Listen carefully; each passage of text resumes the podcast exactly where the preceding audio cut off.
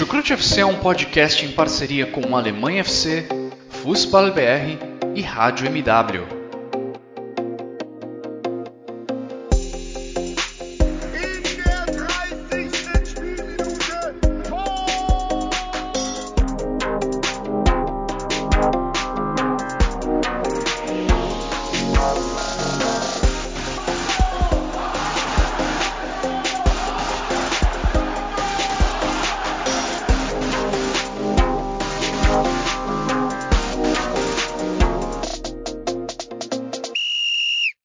Muito bem-vindas, sejam muito bem-vindos, fãs da Bundesliga. Eu me chamo Guilherme Ferreira e recebo vocês para mais uma edição do Chucrute FC, edição em que vamos repassar o que de melhor aconteceu na décima rodada do campeonato alemão. Vamos falar sobre os principais fatos que aconteceram da última sexta-feira até o domingo na Bundesliga, trazendo um pouquinho também para essa segunda-feira que teve premiação da bola de ouro. E hoje o Chucrute FC mais uma vez tem um episódio de Guis, porque tenho ao meu lado virtualmente o meu xará Guilherme Monteiro, diretamente do Rio de Janeiro. Tudo bem por aí, xará? Seja muito bem-vindo a mais um episódio. Olá, xará. É, olá a todos os nossos ouvintes, né? Para mim, tá, tá com Guis também não é nada muito de novo, né? Uma vez eu, eu já estudei com quatro Guilhermes, então é uma coisa que para mim, às vezes, a pessoa fala Guilherme, Aí, obviamente, automaticamente eu já olho assim para as coisas assim, enfim. É, eu sempre fui reconhecido mais pelo meu sobrenome. E aí, enfim, é, é, essas coincidências da vida que, que acontecem também aqui.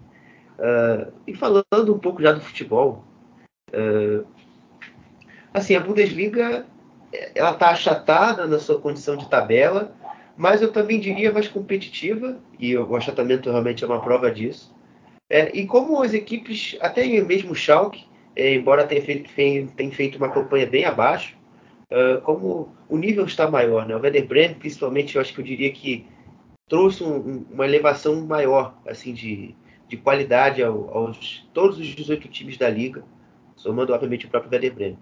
Uh, e a gente vê a prova disso, né, que, que a liga está mais forte em relação aos anos anteriores, quando a gente bate o olho e olha o Greuther Fürth e o Arminia Bielefeld brigando para não cair na segunda divisão, é, lutando contra a terceira liga. Inclusive o, o já trocou, vai trocar de treinador, o Arminia já trocou de treinador.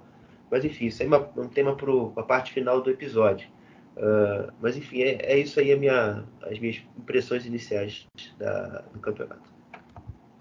Pois é, e para provar, digamos assim, como a tabela da Bundesliga está achatada, como o Xara mencionou, só a gente olhar aqui, o Freiburg, terceiro colocado, tem 18 pontos e o Mainz, décimo primeiro, tem 15.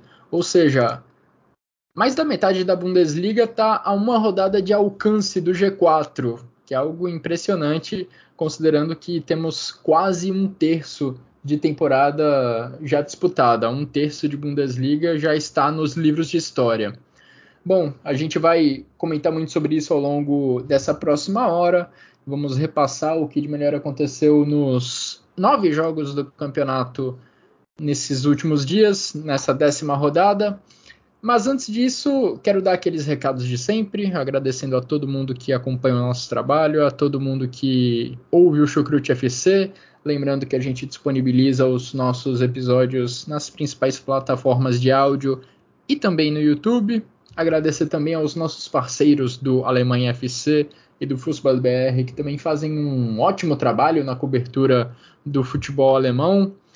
E vamos lá, Xará, falar sobre futebol alemão, falar sobre Bundesliga. Antes dos jogos em si, quero trazer o tema mais quente, digamos assim, porque nessa segunda-feira a gente teve a premiação da Bola de Ouro, tradicionalíssima premiação que é organizada pela revista France Football que teve alguns jogadores alemães, alguns jogadores da Bundesliga como destaque.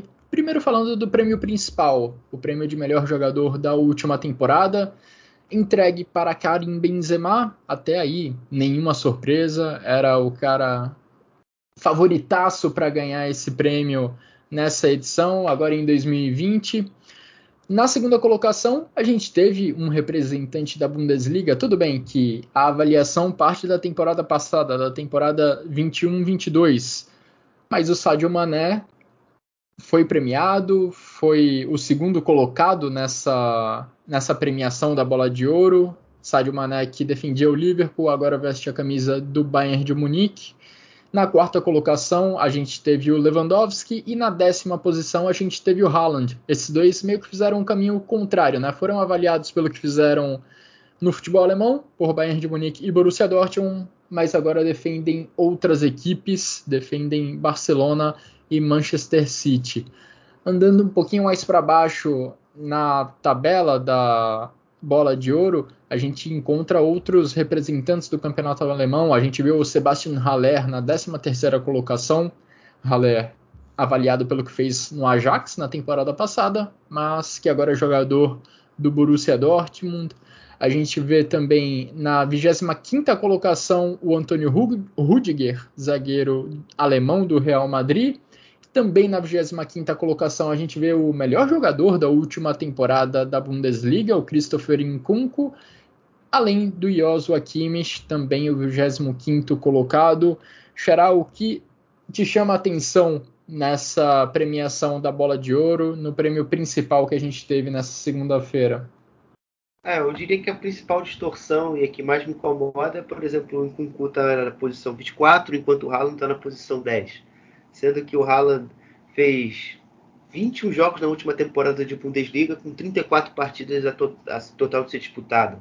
Ele só teve um pequeno protagonismo ali no início da temporada que ele ajudou o Dortmund assim, a, a ganhar jogos assim que uh, o Dortmund fez força para perder e ele ali resolvia. Mas ficou as lesões atrapalharam muito o curso da temporada dele e, e de bola por bola o Nkunku foi muito superior ao Haaland é, na, na temporada passada.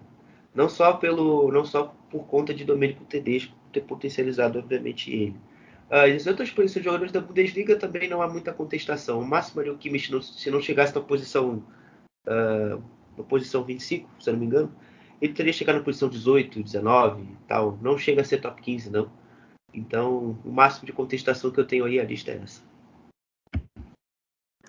É, de fato você foi no ponto certo. Acho que o que melhor exemplifica. Acho que o ponto mais crítico dessa lista da France Football foi mesmo a posição do Incunco, pelo menos olhando dessa perspectiva de quem acompanha a Bundesliga. O Incunco tão atrás assim do Erling Haaland, já que a contribuição dos dois na última temporada foi muito diferente e muito favorável ao jogador francês, que não sofreu com lesões, como o Haaland sofreu, e conseguiu ser o melhor jogador do campeonato alemão na última temporada. Comparar, colocar o Nkunku em 25 e o Haaland em décimo realmente é, é algo muito estranho, é uma dessas bizarrices que a gente vê em premiações individuais que acabam pesando muito no nome do jogador, né? A reputação que esses jogadores têm pelo que fizeram em temporadas passadas acaba refletindo muito nessas premiações individuais. Apesar do Haaland ser jovem, ele já vem construindo essa reputação já há alguns anos, desde pelo menos ali 2019. O Incunco teve o grande ano da carreira dele nessa temporada 21-22, então esse fator reputação, o peso do nome do Haaland, acho que já fez a diferença a favor do norueguês. Isso fica bem evidente na comparação com o Incunco. Passando para os outros prêmios da noite lá em Paris, a gente teve a estreia do Prêmio Sócrates, que, claro, foi criado em homenagem ao ex-jogador brasileiro, ao doutor Sócrates. O Raí, que é irmão do Sócrates, estava hoje na premiação lá em Paris. E quem ganhou o prêmio agora em 2022, na estreia do Prêmio Sócrates, foi o jogador do Bayern de Munique, Sadio Mané.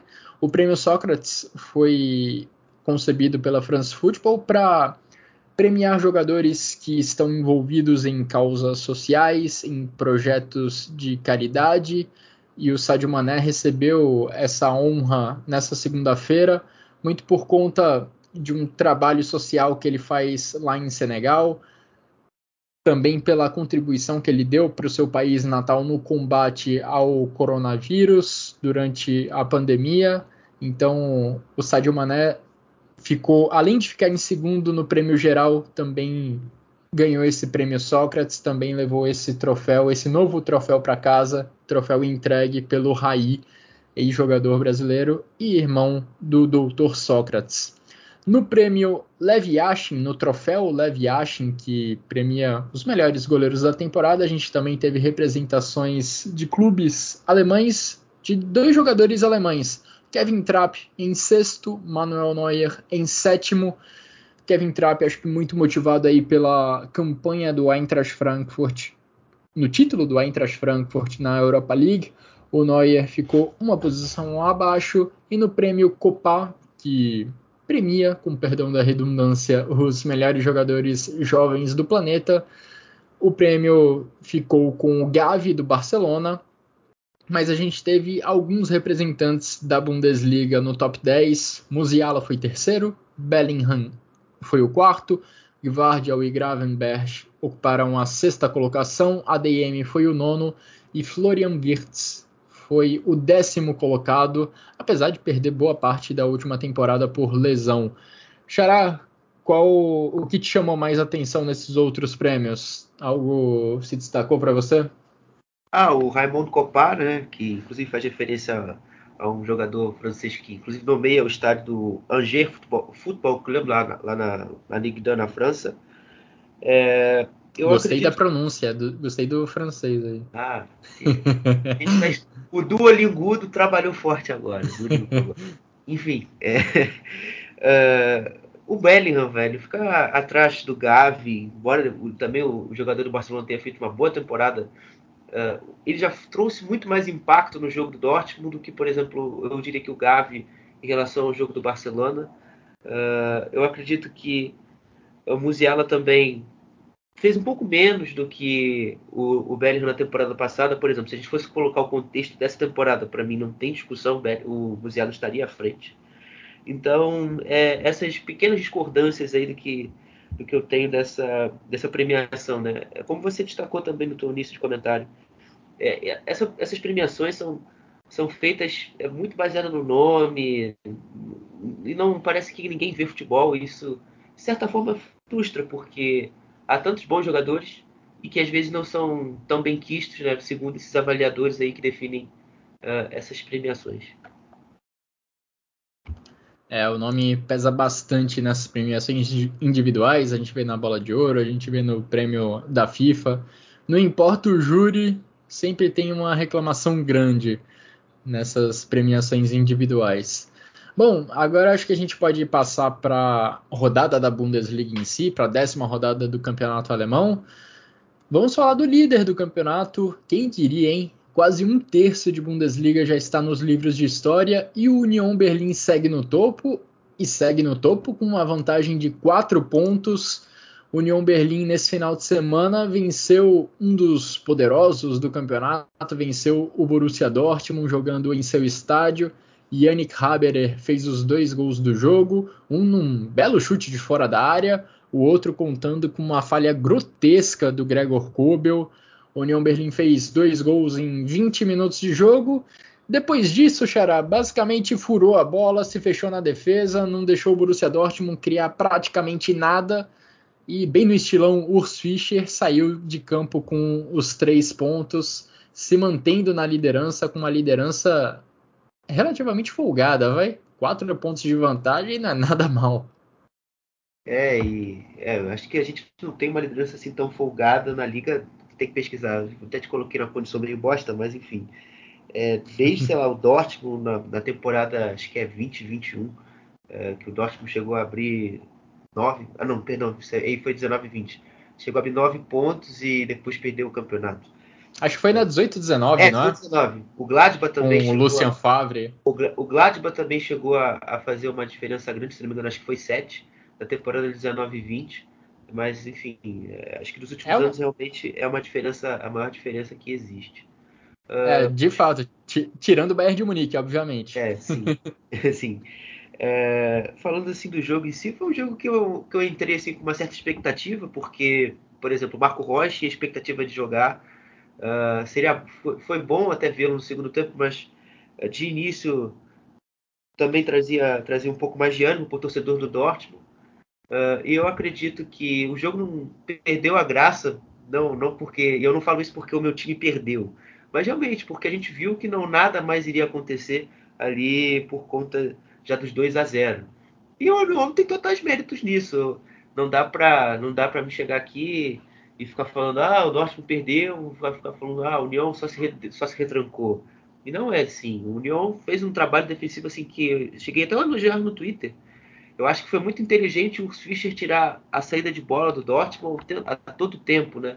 Usando muito o Schäfer e o Abera para tirar esse passe do Schlotterbeck, do Hummels uh, e também do Zul que jogou e fazer com que todo, todas as jogadas que vinham pelos lados, principalmente pelo lado esquerdo, que até origina-se os dois gols, é, fossem totalmente travadas, não saísse nada dali. Então, o jogo até o fim do primeiro tempo e boa parte do segundo era roda a bola para um lado, pressão, ninguém a bola não avança. Gira a bola para o lado direito, também não avança.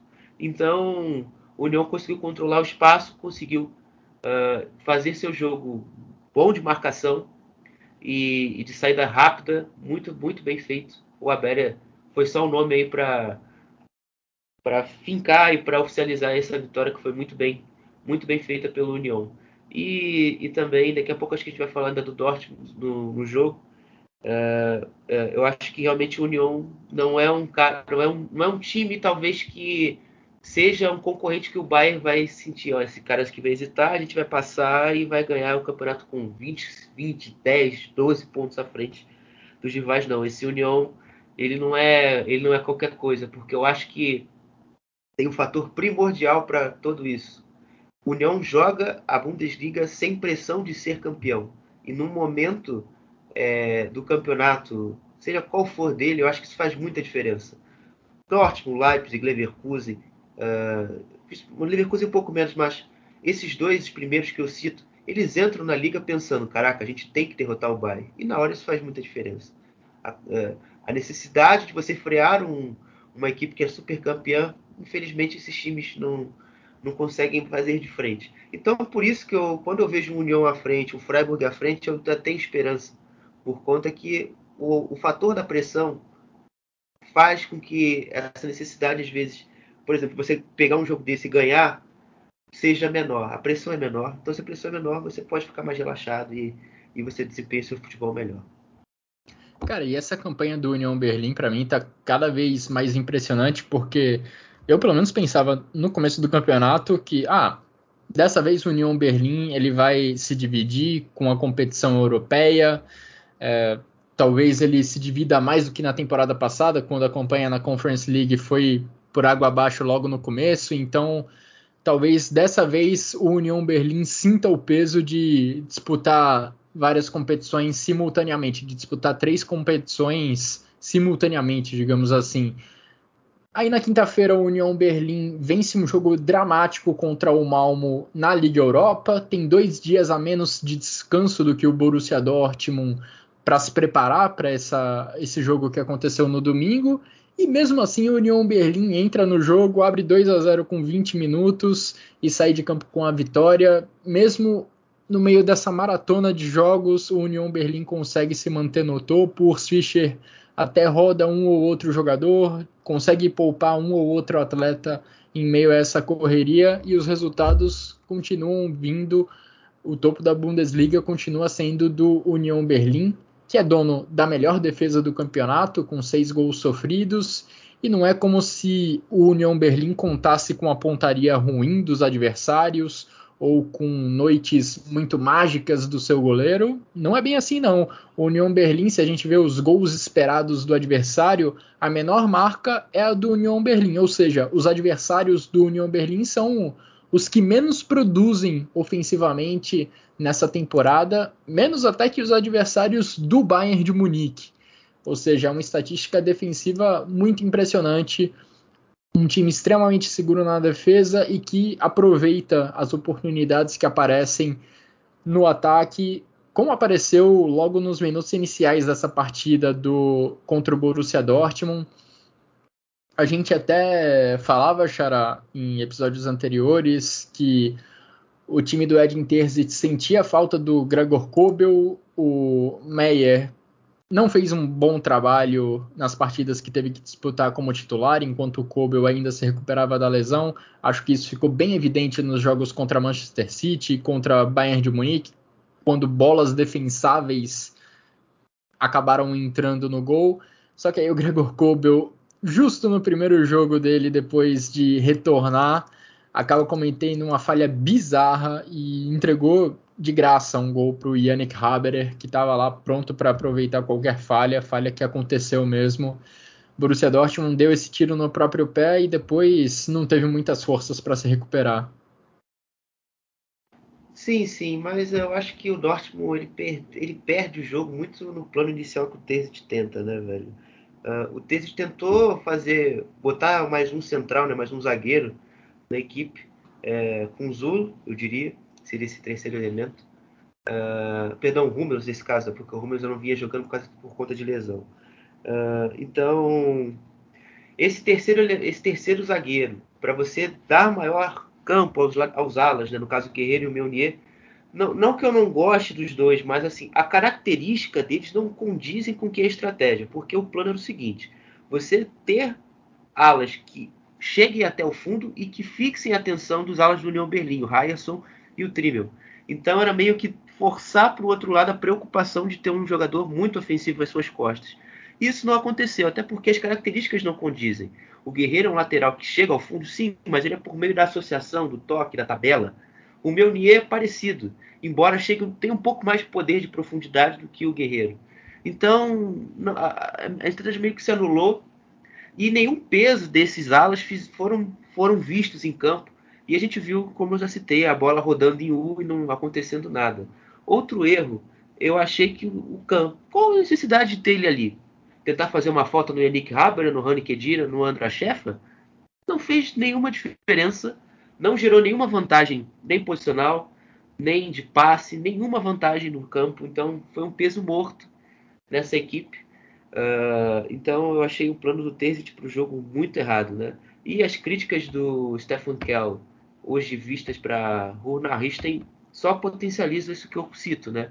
Ele fala uma equipe que teve poucas trocas de posição, é, que os jogadores não se movimentavam tanto para gerar linhas de passe, enfim. Tem uma crítica também ao trabalho do Terzic é, nesse início de temporada, né? Eu acho que a única coisa assim que o Terzic tem a reclamar, talvez que ele pudesse fazer alguma coisa diferente, é não contar com o Wolf, que por incrível que pareça para mim hoje é um desfalque, ele faria muito mais sentido em campo do que, por exemplo, o Meunier na ala. E também o Modeste, por que não? O Modeste é um jogador que fisicamente pode, poderia incomodar mais do que o Mucuco, embora o Mucuco também no segundo tempo tenha evoluído, tenha entrado no jogo de fato. É, é, incomodou, deu três, quatro chutes no, no, contra o Ronov. Uh, mas enfim, enfim eu, eu acho que para o início poderia ter sido modesto para segurar a atenção dos zagueiros, arrastá-los, tirá-los da área e abrir espaço para os meias que vinham de trás, para os próprios alas entrarem na área e fazer um pouco mais de, de pressão na defesa do União. Então, esse aí talvez seja um, pouco menos culpa do Tesit. Uh, eu acho que falando depois agora do Marco Rocha, que eu, iniciei, que eu iniciei no comentário, eu acho que foi muito legal a gente ver a volta tão rápida do Rocha, né? A gente previa talvez uma coisa muito pior pelo, pelo contato que foi que a gente viu as imagens, ele saindo de maca no derby contra o Schalke. Então, foi até, de certa forma, até aconchegante ao coração ver o Marco uhum. Reus de volta, de volta ao gramado. É, espero que o Dortmund precisa dele e espero que ele ajude, de fato, já nesse jogo contra o Anova pela Copa da Alemanha, que não vai ser um jogo fácil na quarta-feira. É, o departamento médico do Borussia Dortmund que tem vivido lotado nos últimos tempos, pelo menos agora não tem mais a presença do Marco Reus, que vai tentar ajudar a equipe a se recuperar um pouco na tabela nas próximas rodadas. Tem jogo importante pela Copa da Alemanha, como o Xará citou, e na Bundesliga também o time precisa voltar a subir na tabela, porque nesse momento está fora do G4, tá na oitava colocação. Tudo bem, tudo muito embolado na tabela da Bundesliga, como eu e o Xará já comentamos, mas a sequência, a sequência recente não é muito positiva. São três derrotas nas últimas cinco rodadas para os comandados de Edin Terzic. Xará, vamos para o outro grande jogo que a gente teve nesse domingo, outro jogo de líderes do campeonato, lá na Allianz Arena, o Bayern de Munique não tomou conhecimento do Freiburg, fez 5 a 0 cinco jogadores diferentes balançaram as redes pelo time comandado pelo Julian Nagelsmann e agora o Bayern é o perseguidor mais próximo da equipe do Union Berlim, é o perseguidor mais próximo do líder do campeonato. Bayern de Munique marcou seus gols com Marcel Zabitzer, Sadio Mané, Leroy Sané, Choupo-Moting e Serge Gnabry. Vitória imponente da equipe do Bayern de Munique, né não, Xará? Produziu bastante no ataque, não deixou o Freiburg se criar na defesa e saiu de campo com os três pontos. Sim, sim, é, foi, foi, foi o Bayern aquele, aquele que a gente está acostumado a ver, né?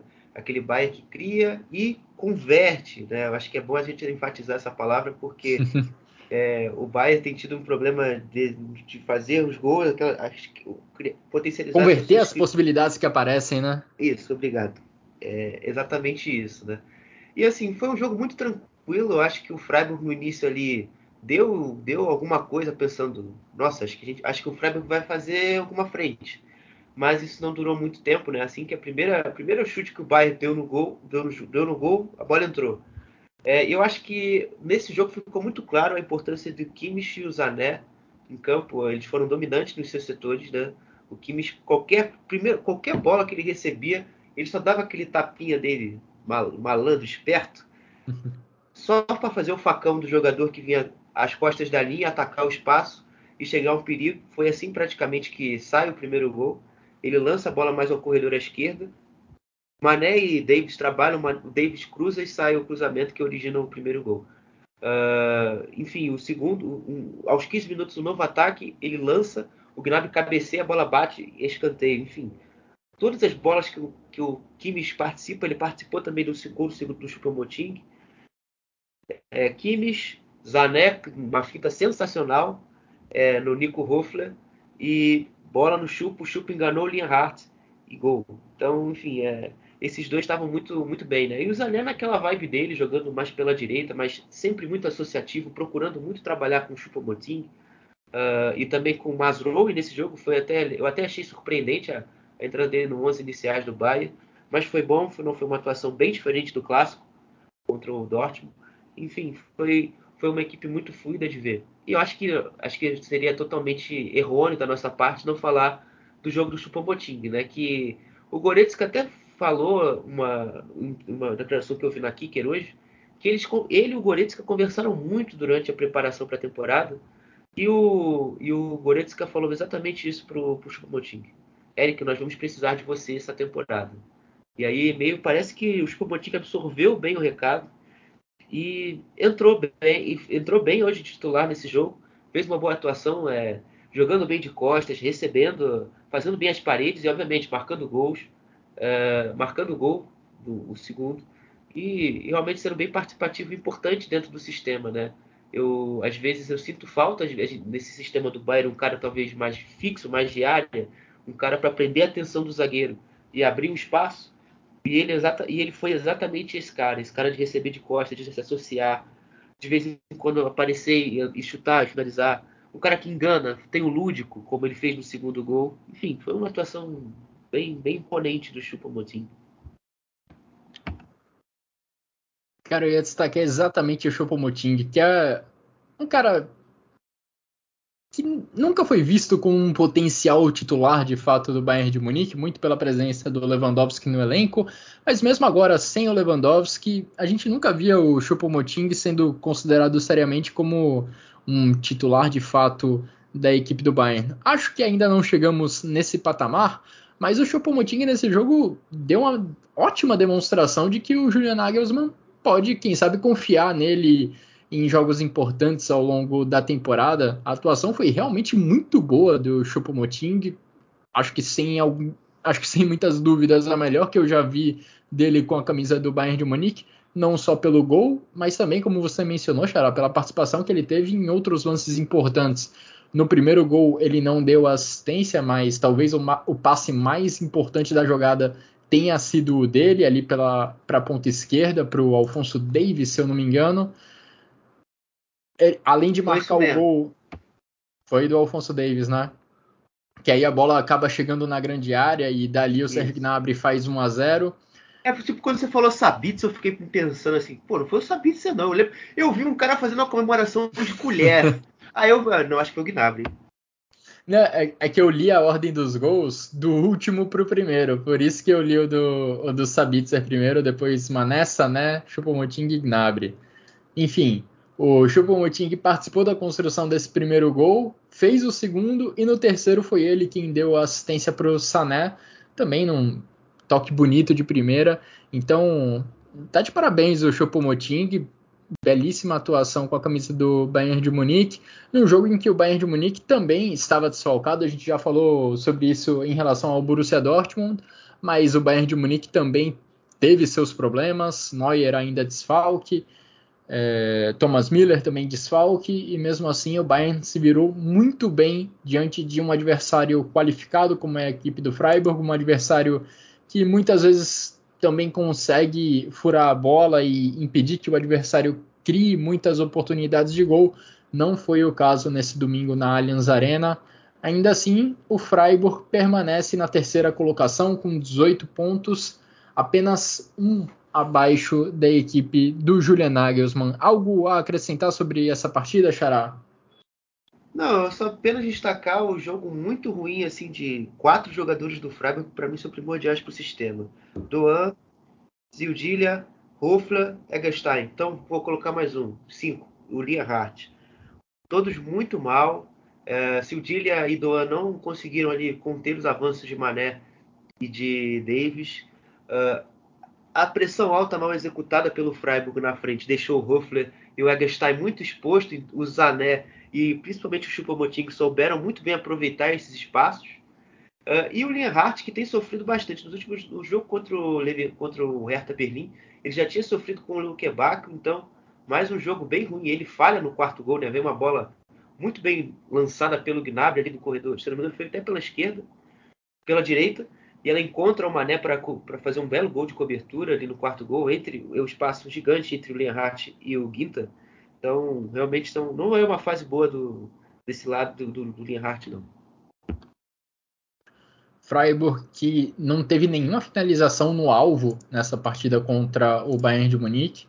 Primeira vez que isso acontece na temporada. Freiburg que na quinta-feira tinha vencido o Nantes pela Liga Europa, não conseguiu manter o pique na Bundesliga e foi goleado pelo Bayern de Munique. Freiburg, inclusive, que vinha de uma sequência invicta muito boa. Eram quase 10 jogos já de invencibilidade da equipe do Christian Streich, sequência que foi encerrada com louvor nesse domingo, jogando lá na Allianz Arena. Vamos virar a página, Xará, para falar de outro jogo importante que a gente teve nesse final de semana, um outro atropelo. A Eintracht Frankfurt 5, Bayer Leverkusen 1, Xabi Alonso estreou vencendo o Schalke há uma semana, depois perdeu na Champions League para o Porto e agora foi atropelado pela equipe das Águias jogando lá em Frankfurt. Os gols do jogo foram marcados por Daichi Kamada, esse já no finalzinho do primeiro tempo de pênalti. O Rincapié empatou o jogo no começo da segunda etapa, só que depois disso o Eintracht Frankfurt passou o rodo. Colomuani, Lindstrom, Camada, mais uma vez de pênalti, e Lucas Alário, colocando a lei do ex em prática, fizeram o placar de 5 a 1 a favor da equipe do Oliver Glasner. Grande atuação do Eintracht Frankfurt, que teve boas atuações de seus homens de ataque. Camada já soma seis gols nessa Bundesliga, superando a melhor marca dele na carreira, que aconteceu na temporada 2021 com cinco gols. E a gente tem ainda aí dois terços de campeonato a disputar. O japonês está realmente num bom momento.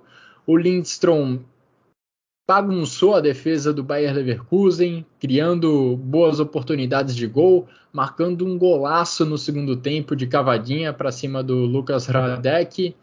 E olha, fiquei bem decepcionado com o que apresentou a equipe do Bayer Leverkusen porque o 3 a 0 sofrido contra o Porto no meio da semana pode até ter sido um exagero. O Bayer Leverkusen naquela partida desperdiçou um pênalti, teve um gol anulado ali por centímetros, dois gols do Porto saíram em cobranças de pênalti que e o time português também não exerceu uma grande pressão para cima do Bayer Leverkusen, mas olha, essa derrota por 5 a 1 foi incontestável. O Eintracht Frankfurt, apesar do primeiro tempo não ter sido é, muito desequilibrado, o segundo foi e o 5 a 1 ficou de acordo com o que as duas equipes produziram.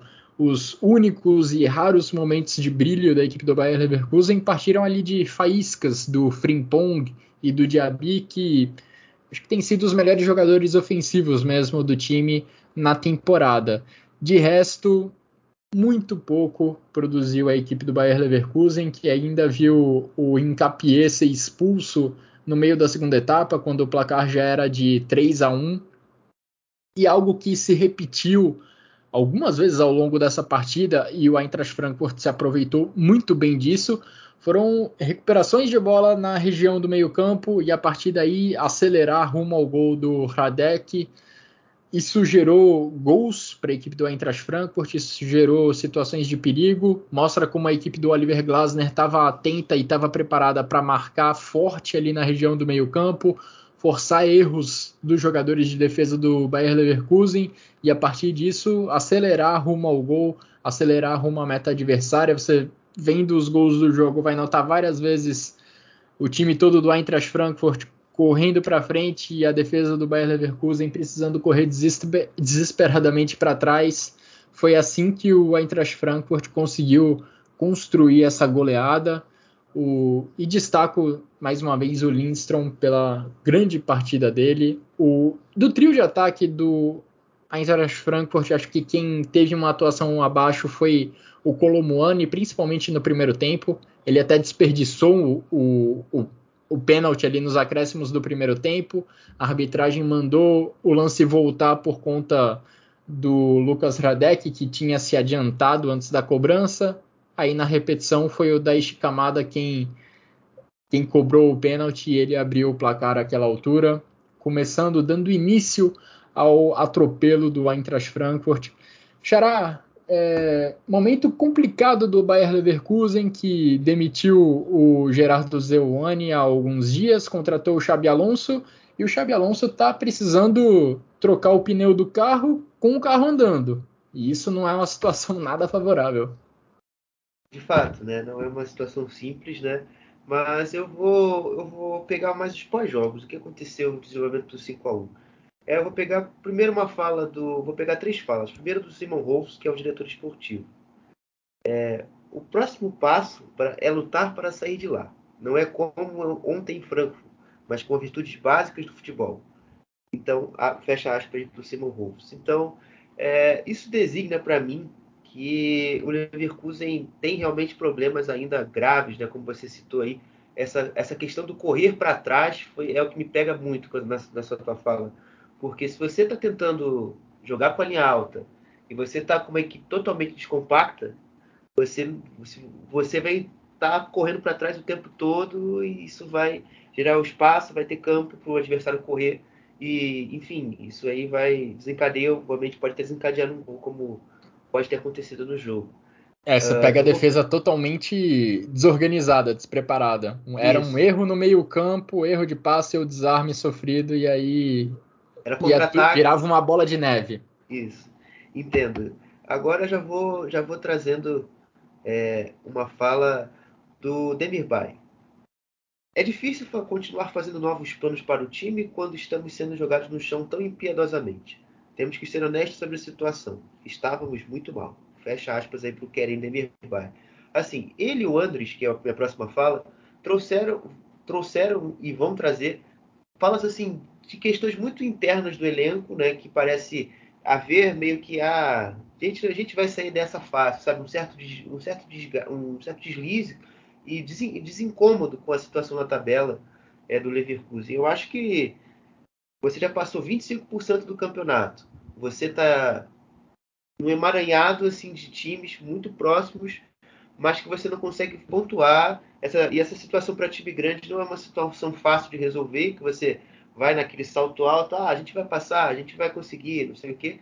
E, e às vezes as vitórias não vão vindo, a tua confiança vai baixando e você, quando você vê, você está completamente perdido e sem muito o que fazer. Então eu acho que o mais importante, né, é, e até o que o Anderson vai falar daqui a pouco na sequência, é você, você conseguir de fato logo um resultado para você sair desse lodo que você se, se enfiou. Tipo o que o Stuttgart fez nesse final de semana. E daqui a pouco eu vou falar do jogo do Stuttgart. É, mas enfim, eu acho que o caminho do Leverkusen não é muito. Não é muito. É, é, é aquele discurso meio. A gente, a gente, a gente já conhece, naquele né, discurso. Uh, a, gente, a gente tem que trabalhar e vencer o Wolfsburg no próximo final de semana. Então é, é basicamente isso aí que, que eu acho que, que é o que traz as respostas para o trabalho. E óbvio, eu acho que a semana livre que o Xabi Alonso vai ter nessa, nessa vez, né, já que o Leverkusen conseguiu ser eliminado pelo Elversberg na, na Pokal, vai ser importante. Pois é, verdade, né? Nem estava lembrando que o Bayer Leverkusen tinha essa semana livre graças a Ao essa derrota, derrota totalmente inesperada na primeira rodada da Copa da Alemanha que traz esse, entre aspas, benefício para o Xabi Alonso. Entre aspas, não, é um benefício para o Xabi Alonso, porque ele vai ter bastante trabalho pela frente ao longo dos próximos dias, ao longo das próximas semanas. Vale destacar também o Paulinho, que parece estar renascendo dentro do clube. Com o Gerardo Zeuani, ele parecia totalmente sem espaço. Ganhou alguns minutinhos com o Xabi Alonso na semana passada, marcou um gol. E agora contra o Eintracht Frankfurt ele foi titular, mas assim como basicamente todo o time do Bayer Leverkusen não teve uma boa atuação não foi culpa, digamos assim, do Paulinho. O Paulinho não foi fundamental nessa goleada sofrida pelo Bayer Leverkusen, longe disso. O problema é muito mais profundo, é muito mais coletivo do que individual, inclusive.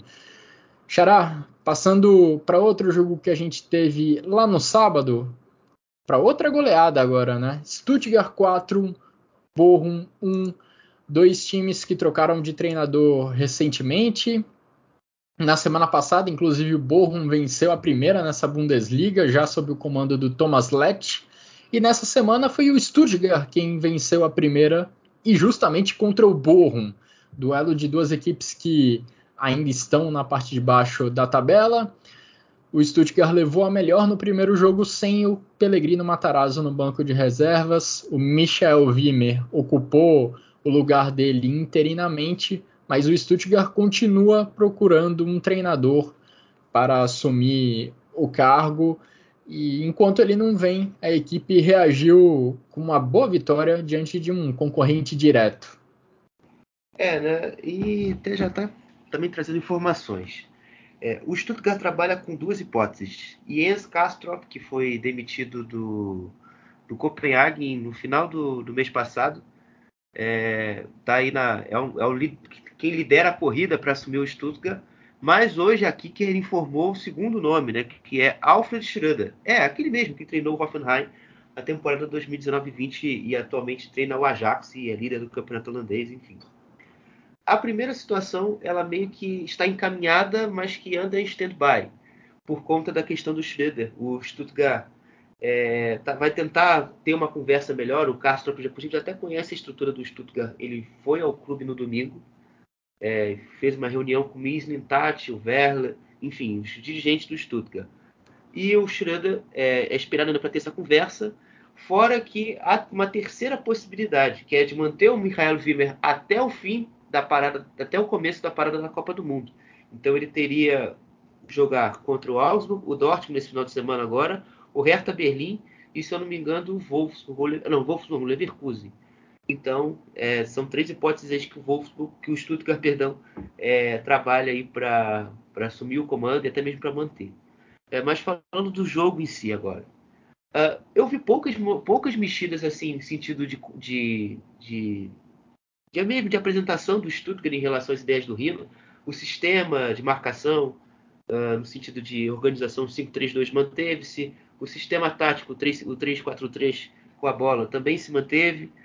Então, pouquíssimas alterações, mas eu acho que o, o mais importante foi a questão é, da postura, é, da, das mexidas, né? Eu acho que o jogo muda muito de figura desde que desde que acontece a lesão do Arramada e o Rich entra em campo, o Zilas, que estava sofrendo um pouco mais para jogar no lado do Danilo Soares, ele entra mais no jogo.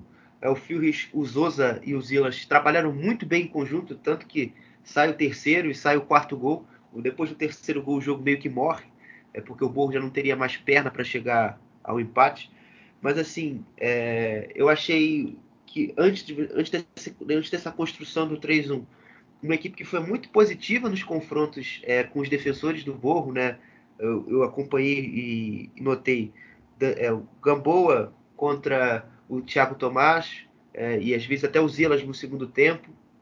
É, o Danilo Soares contra o Zilas e no segundo tempo também é, o Thiago Tomás, mas os dois levando o, o Danilo ganhando muita vantagem em cima do, do Zilas e do Thiago, obviamente. O Thiago não fez um bom jogo. Uh, e acho que também o que mais me impressionou foi o Luca Pfeiffer contra o Ivan Ordetz, que, pelo amor de Deus, não há explicação por que ele joga ainda na titularidade do Borro. Uh, mas enfim, isso daqui a pouco eu posso falar. Assim, uh, eu vi que, que com o espaço o Stuttgart tinha muita condição de, de, gerar perigo. A bola rodava muito rápido e nas, nos contra-ataques conseguiu matar mais o jogo, né? Tanto que o, o segundo gol também sai é de um de, um, de uma jogada rápida, né? O, saiu o, gol do Arramada. Mas é, é um Stuttgart que é um pouco mais efetivo na frente quando tem a chance e que sofre menos, né? Embora o adversário também não, deixe, não deixou muito, a gente tem muitas avaliações. Foi um Borro que tinha muito peso na organização ofensiva com Stöger e com Festa, mas que quando esses dois não entravam no jogo, não havia criação, não havia nada de jogadas positivas, né? Tanto que o gol é, uma, é um toque, uma tabela entre os dois, e o cruzamento vem o Zola, o, o goleiro Miller falha e, e, a bola entra. Inclusive uma lei do ex aí basicamente tripla, né? Que é Foster, é. Stöger e Zoller, todos eles já, já jogaram pelo Stuttgart. Eu nem sabia que o Zoller tinha jogado por lá, olha aí, curiosidade legal. Mas assim, uh, Tomalete tem alguns problemas a consertar no, no Borro, velho, porque uh, a gente vê uma equipe que está tentando ainda pegar os mecanismos. Obviamente, é o terceiro jogo, ainda há muitos processos a serem, é, serem incutidos ainda nos jogadores e eles conseguirem absorver. É, mas, assim, a, a saída com o Ruimer não está funcionando. É, a, a marca, o, o Ordens é um jogador extremamente vulnerável, tanto que ele falha no quarto gol, no gol do, no gol do Endo. Ele dá assistência para o Endo fazer o gol. É um jogador que, no confronto aéreo, sofre bastante. O Mazovic estava praticamente jogando por ele pelo Ordens.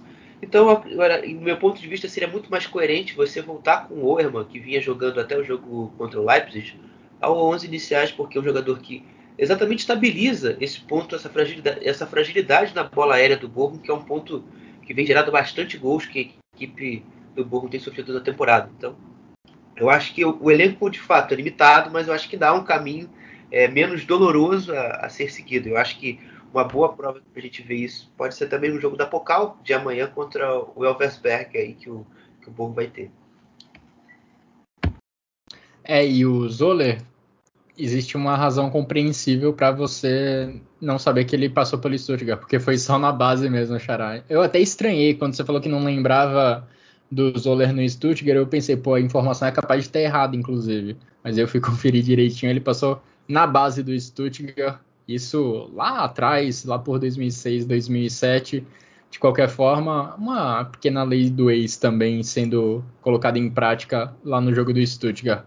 Agora, sobre o Bochum, uma coisa me preocupa bastante. Manuel Riemann falhou no lance do 2 a 0 saiu mal do gol tentando cortar a bola, e essa já não é a primeira falha, falha grosseira dele que acaba resultando num gol adversário nessa temporada. E se a gente pensar que na temporada passada a salvação do Borrom passou muito pelas mãos do Riemann, defendendo algumas bolas improváveis, isso não está acontecendo nessa Bundesliga. Eu, pelo menos, não tenho visto com tanta frequência.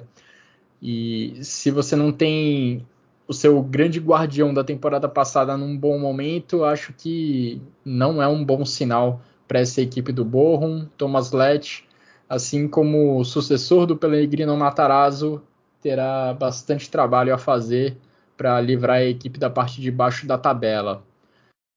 Xará, vamos agora passar pelos outros jogos da rodada, porque tem mais treinador já sendo colocado em questionamento, já sendo cercado de rumores sobre uma possível demissão. O mais forte no momento é lá, vem lá de Gelsenkirchen, porque o Schalke perdeu mais uma vez. Na abertura da rodada, o Schalke perdeu para o Hoffenheim por 3 a 0.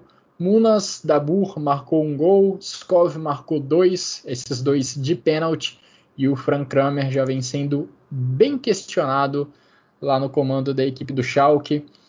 Passando para o sábado, nós tivemos o movimentado empate entre Wolfsburg e Gladbach, empate em 2 a 2 Marcos Thuram marcou duas vezes, já tem seis gols nessa Bundesliga.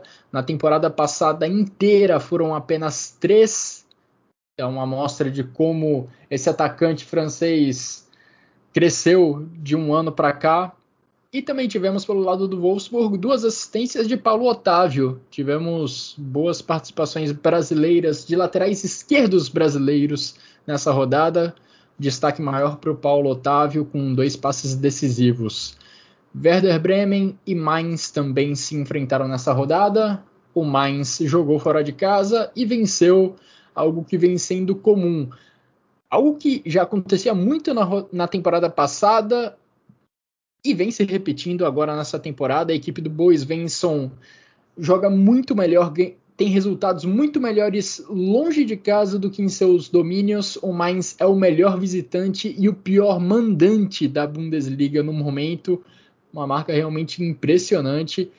Mainz venceu nessa rodada, jogando lá no Weser Stadium. Um gol do Invartsen e um gol do Lee deram a vitória para a equipe do Bose Svensson. Em Leipzig tivemos um jogo bem legal, um jogo emocionante. O Leipzig venceu o Hertha Berlim por 3 a 2.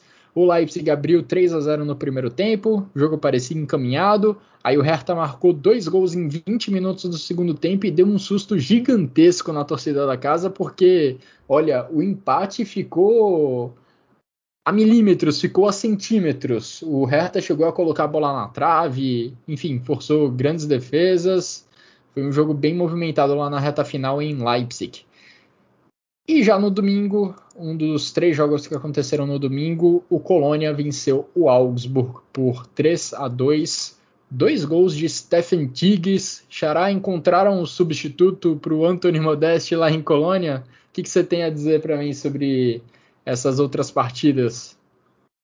É, eu vou ficar no jogo do Schalke e do Colônia, mas antes uma BS, velho. Eu acho que o torcedor do mais, eu acho que eu consegui achar um amigo, né? De entender como o seu time joga bem fora e não ganha em casa. É, o torcedor Pô. do mais deve, vive um contexto parecido com o meu. Inclusive, ontem eu estive na tragédia provocada por Mano Menezes e seu esquadrão. Mas, Tava contando com vocês fazendo a boa, inclusive, Xará. Mas, enfim, ah, bola é, pra frente. Complicado, né? Mas enfim, é, esse jogo do Schalke também tem um contexto especial para mim, porque eu vi o jogo do hospital. É, foi uma sensação meio bosta, mas é, eu acho que o Schalke foi uma sensação melhor do que eu estar no hospital, pelo menos. Florian Mollet foi um jogador é, que me impressionou dentro desse 11. Ele ganhou uma chance é, com o Frank Kramer e eu acho que foi importante para fazer o, Cedric Brunner entrar em campo, participar do jogo.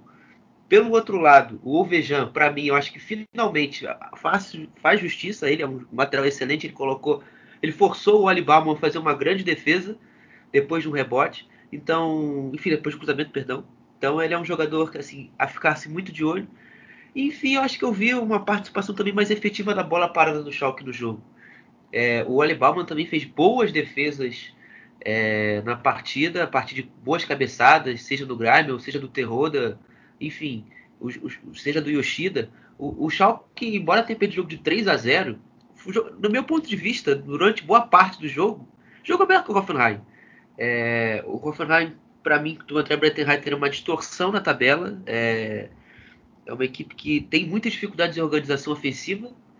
O Schalke conseguiu ali, só, só de você emparelhar o seu sistema de organização ofensiva do Hoffenheim com o sistema defensivo do Schalke, o Hoffenheim se organizou com o Vort, o Izoki e o Kabak ali.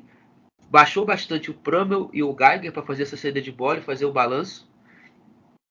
E só de ter o Terrode, o Bilter, o Krau, o Krau não, perdão, o Kraus, o Bilter e o, e o ali naquele meio campo, só de ter esses três jogadores para tirar os passes dos zagueiros e dos e dos e, e dos, e dos meio-campistas do Hoffenheim, o jogo ficou meio travado. Então, tanto que você for, se você for ver os gols, o, o segundo principalmente sai de um erro de um, de escanteio e sai num contra-ataque. O Georgine Ruté é, consegue fazer uma bela temporização ali para esperar o time subir junto e aciona ali o ataque e sai o pênalti, sai o, o gol do, perdão, pênalti não, sai o gol do Dabur. Então, assim, eu acho que André Breitenreiter tá bem, merece os elogios, colocou o Hoffenheim onde, ele, onde o, o Dietmar Hopp pretende, mas eu acho que tem muita coisa para André Breitenreiter conseguir fazer esse time de fato se consolidar na, na posição 4. Mudando de jogo, jogo do Colônia. Assim, foi um jogo que o Colônia foi, mandou desde que sofreu o gol. É, o gol do Augsburg de 1x0 foi até bonito, o gol do, o gol do Niederlechner, um belo lançamento do Frederic Vinta, que teve que jogar hoje, né? Eu acho que isso vai até influenciar na minha análise do Augsburg. Uh, mas falando do Colônia ainda, foi um Colônia que no segundo tempo soube explorar muito bem é, esses os desencontros, os espaços nas bolas longas que viam, né? Do, o primeiro gol vem uma bola do time Rubens, encontra o Maina e chega até os pés do Tigres para finalizar. No segundo, o, o, segundo gol, novamente uma bola longa, dessa vez do Jonas Hector, encontra é, novamente lá o ataque e sai o, e sai o gol do Ruzen Basic, embora tenha sido uma bola muito, muito vadia. É, enfim, e foi, e foi desse jeito que o Colônia conseguiu criar. O primeiro tempo foi, foi um Colônia assim, que chegava ao último terço, mas que errava muito naquilo que ele faz, fez melhor na temporada passada, que era cruzar a bola na área. Beno Schmitz e Jonas Hector é, Maina, e ainda faz, e ainda faz bastante nessa. Fala. Não, só para completar, que ainda faz bastante isso, né? De cruzar a bola na área, de tentar usar essa arma. Sim, e, e não foi bem no primeiro tempo, né? E no segundo tempo, como a gente escreve os gols, eu acho que os gols descrevem bem o que foi o Colônia no, no, no segundo tempo. Mas falando assim do Augsburg em si, eu acho que assim o jogo ficou perigoso depois que saiu o primeiro gol. Isso é até curioso porque na teoria era um, era um momento do Augsburg ter o contra-ataque e conseguir fazer mais. Mas sofreu muito, não teve o escape, o time não respirou no primeiro tempo. É, Berisha, um jogo um pouco abaixo em relação ao que ele vinha fazendo. O Niederlechner me surpreendeu de forma bem positiva. Ele participa também da construção do segundo gol, o gol do Caligiuri. Então foi ali um cara importante. Mas eu achei que todas essas mudanças que o, o Rico Mazen teve que fazer na zaga, né? porque ele não contava com nenhum zagueiro. O Goelove e o Bauer que vinham jogando estavam suspensos. Então, os outros lesionados, o do Okai, uh, mais um que eu esqueci o nome agora, é, não puderam jogar. Então, ele teve que usar o Winter, que é um jovem, e o Gumner, que é um lateral direito. Então, eles sofreram bastante nesse entrosamento com essas bolas longas que eu citei e, e falharam. É, foram primordiais para o Colônia não, para o Augsburg, perdão, não ter uma segurança nas bolas cruzadas. E, inclusive, muitos gols do primeiro tempo foram salvos pelo Rubem Vargas, que fazia essa marcação é, junto ao Framberger pelo lado direito. E de ponto de vista ofensivo, muito pelo contrário. O segundo tempo do Augsburg foi muito melhor. É, eu cito o Niederlechner exatamente por isso. Por exemplo, no segundo gol ele arrasta a marcação, tabela com o Iago, o Iago chega ao fundo, cruza e a bola chega até o, ao Caligiuri para fazer o 2 a 2 Então é um, o Iago novamente sendo protagonista desse ataque. Nessa temporada ele jogou até de zagueiro, então, assim, ó, é, tem, o Iago, desde 2020 2021, tem só crescido no futebol da Alemanha. E, de certa forma, eu até encaro como um erro de análise aí da galera dos clubes grandes não tirar o Iago do com todo, com todo respeito. Eu acho que o Iago tem futebol para render um clube maior. E dá esse salto que eu acho que o futebol dele já dá é, essa, essa substância, já, já dá o necessário para ele provar um nível, um outro nível.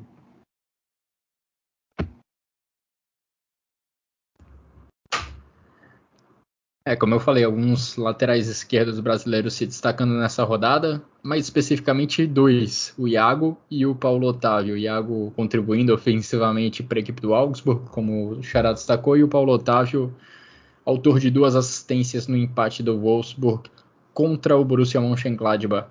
Xará, passamos pelos nove jogos da rodada na Bundesliga.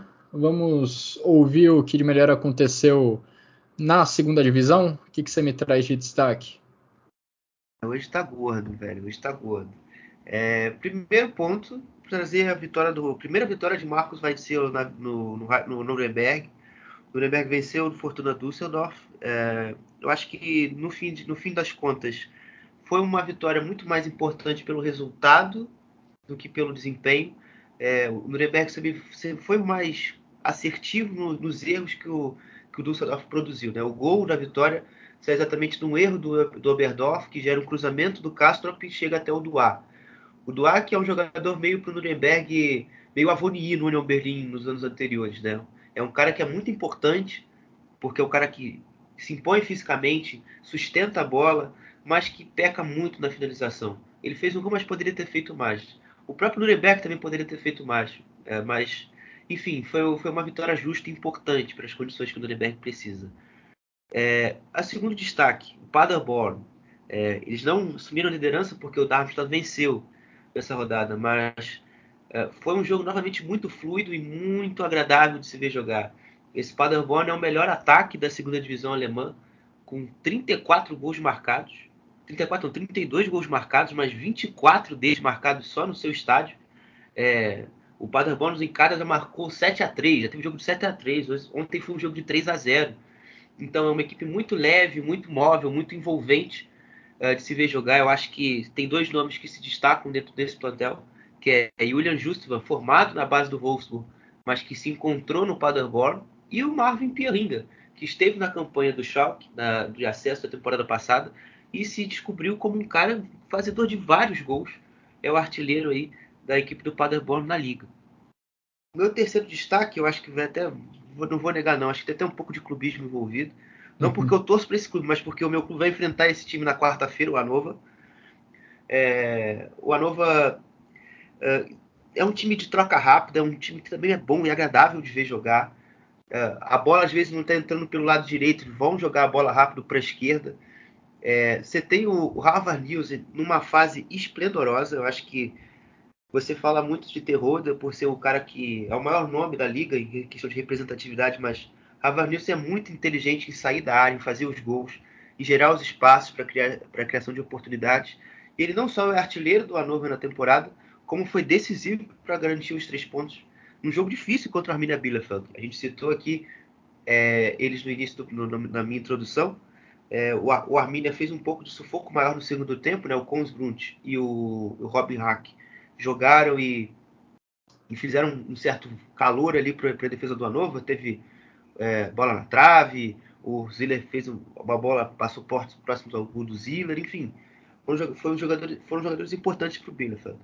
Mas assim, e o Hannover sentiu muita falta de um cara, pra, sente ainda muita falta de um cara é para ser um, companheiro para o News, né? O Stefan Leiter está tentando usar muito o Nicola Trezold, um jogador das categorias de base do Hannover, que é uma grande promessa do clube. O Max Bayer, que foi destaque na temporada passada, é, surgiu aí pro futebol alemão depois de ter feito dois gols em cima do Gladbach. Essa temporada ainda não decolou. O Weidant é um jogador muito limitado tecnicamente, também não tem agregado. E o C de, tre, e o C de que é que mais se encaixou com o Harvard Nilsson, se machucou e vai desfalcar a equipe do, do Hannover até no jogo contra o Dortmund. Então, é um menos, entre aspas, um perigo para o Dortmund sofrer de gols. Mas, assim, é, é, ainda assim é uma equipe para se ficar muito atenta. Tem um jogo pelos lados do campo muito forte com o Zé Muroya e o Derrick Cohn. E tem uma, um cara que garante gols, que é o Harvard Nielsen. Então é, é, é, vai ser um jogo divertido na quarta-feira. O Hannover não vai ficar com a bunda, de, a bunda totalmente lá atrás. Não vai se esquecer de atacar e vai subir pressão, vai tentar recuperar a bola na frente, ter pouco campo para correr para vencer o jogo contra o Dortmund.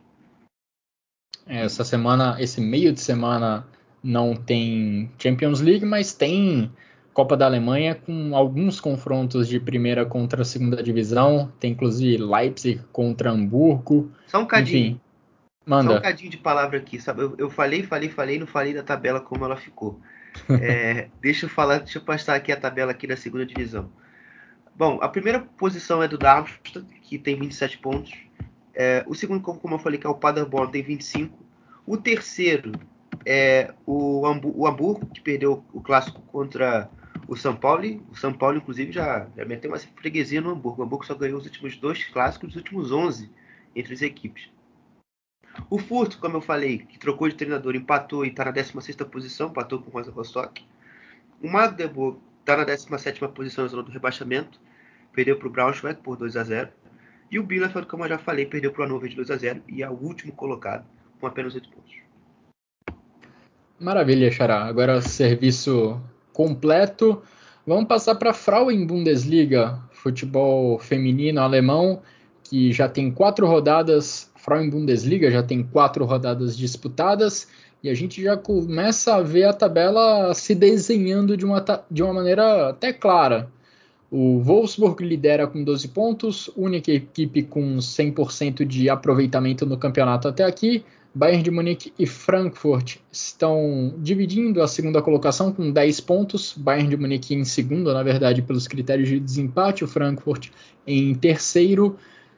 E depois a gente tem quatro equipes com seis pontos ganhos, cada uma delas, né? Para cada uma delas, Freiburg, Hoffenheim, Colônia e Leverkusen. Ou seja, dos três primeiros para o quarto já existe aí uma diferença de quatro pontos.